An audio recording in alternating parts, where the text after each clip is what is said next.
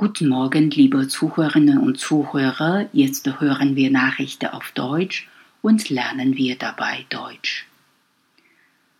35 Cent mehr für jede Stunde Arbeit. Wer für eine Firma arbeitet, bekommt Geld, das ist Lohn. Damit der Lohn nicht zu wenig ist, gibt es seit einiger Zeit den Mindestlohn.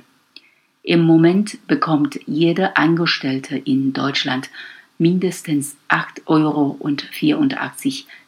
für jede Stunde Arbeit. Die Firmen dürfen ihren Mitarbeitern mehr zahlen, aber nicht weniger. Ab dem kommenden Jahr soll der Mindestlohn höher sein, nämlich 35 Cent mehr. Der Mindestlohn gilt für alle Erwachsenen die in einer Firma angestellt sind. Wenn jemand jünger als 18 Jahre ist, kann der Lohn niedriger sein.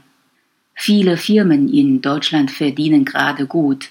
Außerdem wird alles jedes Jahr ein bisschen teurer, etwa Miete und Lebensmittel. Das müssen die Menschen von ihrem Lohn bezahlen.